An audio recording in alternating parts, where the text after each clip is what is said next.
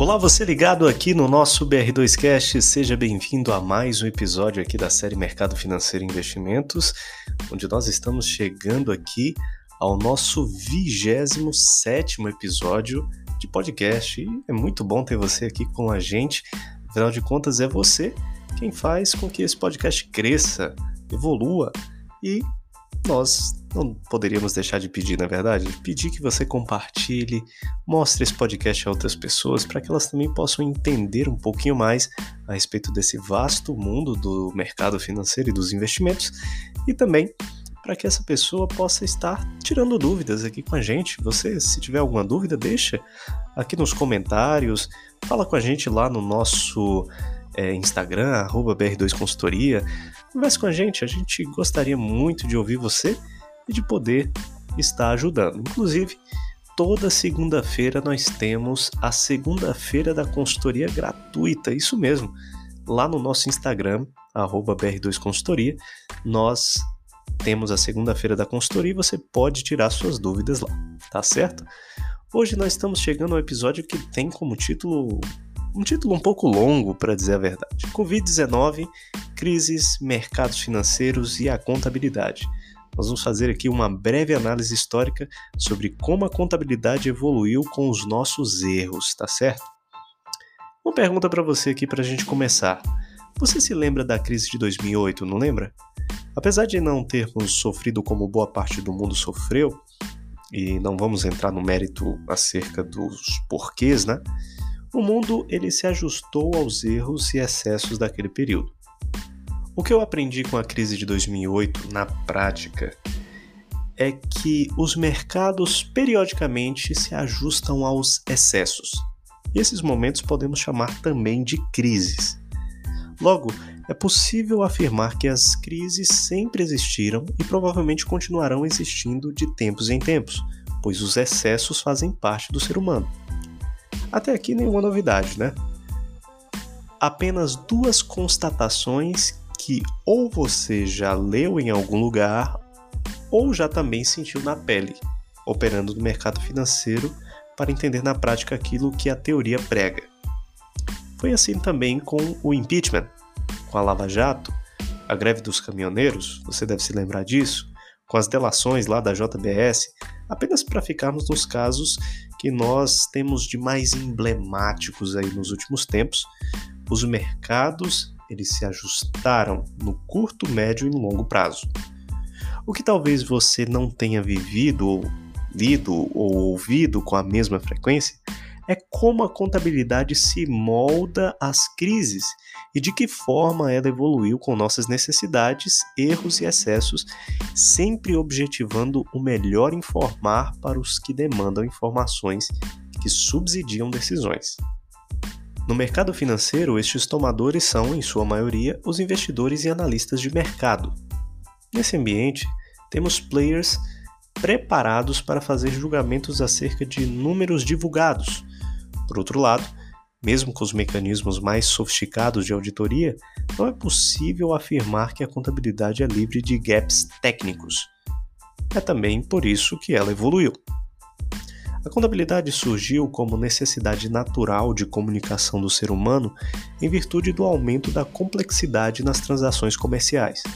Essas evoluções datam de milhares de anos, sendo que a contabilidade sobreviveu e passou por épocas importantes na história da humanidade, como o surgimento da moeda, a evolução dos números naturais e a Revolução Industrial. Quantas crises o mundo não viveu nesse período, não é mesmo? Todavia, eu ouso dizer que até o início do século XX, a evolução da contabilidade ocorreu mais pelo aumento da complexidade das transações ao longo prazo e, consequentemente, pelas necessidades de controle decorrentes dessa evolução social, do que por questões relacionadas a crises. Haja vista não termos, até então, mercados financeiros evoluídos. A NICE, que é a Bolsa de Valores norte-americana, por exemplo, só foi criada em 1817 e seu agente regulador apenas na década de 30, de 1930. E as transações intercontinentais recorrentes fazendo com que a demanda pela contabilidade fosse apenas de controle interno e não de informe externo. Nesse contexto, e sem querer me alongar aqui, A evolução da contabilidade como ferramenta para apresentação de informações relevantes ao público externo começou a avançar substancialmente após uma das maiores crises econômicas conhecidas, o crash de 1929. A partir daí, um processo robusto de regulamentação da profissão e dos processos técnicos emanou e contribuiu para que a contabilidade fosse o que é hoje o instrumento mais robusto e eficaz para comunicar aos interessados sobre a performance corrente e potencial futura de uma empresa. De lá para cá, presenciamos uma série de modificações no jeito de se fazer contabilidade, tanto aos olhos dos agentes reguladores quanto por parte dos profissionais, sendo que certamente as crises possuem seu espaço nessa evolução. Para ficar na relação entre o fazer contabilidade e as crises mais recentes, tivemos as modificações das normas sobre instrumentos financeiros, que exigiram divulgações qualitativas e quantitativas sobre montantes de perdas de crédito esperadas no lugar do modelo de perdas incorridas, questões relacionadas à exposição ao risco de crédito e contabilidade de hedge. Essas modificações vão ao encontro do que se entende hoje como sendo um dos ativos de maior valor da contabilidade, a essência econômica sobre a forma jurídica, no mais puro entendimento de que a contabilidade deve seguir a economia, devendo inclusive divulgar informações relevantes, mesmo que com certo grau de incerteza na mensuração. Tais modificações foram importantes para que os usuários, e aqui eu estou falando de investidores e analistas, entendessem o efeito do risco sobre o valor de determinados instrumentos financeiros das empresas, cujo grau de incerteza dos fluxos de caixa fosse relevante.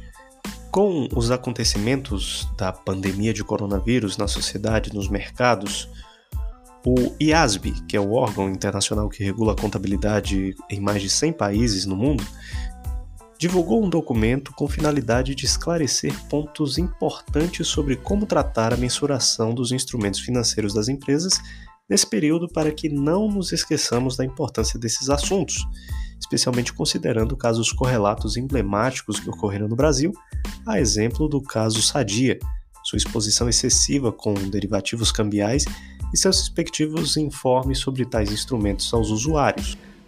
O documento reafirma que o reconhecimento das perdas estimadas dos instrumentos financeiros é desafiadora, especialmente nas circunstâncias atuais, e detalha a importância das empresas em se utilizarem de todas as informações disponíveis que sejam razoáveis e que suportem as avaliações, sejam elas históricas, correntes e projetadas.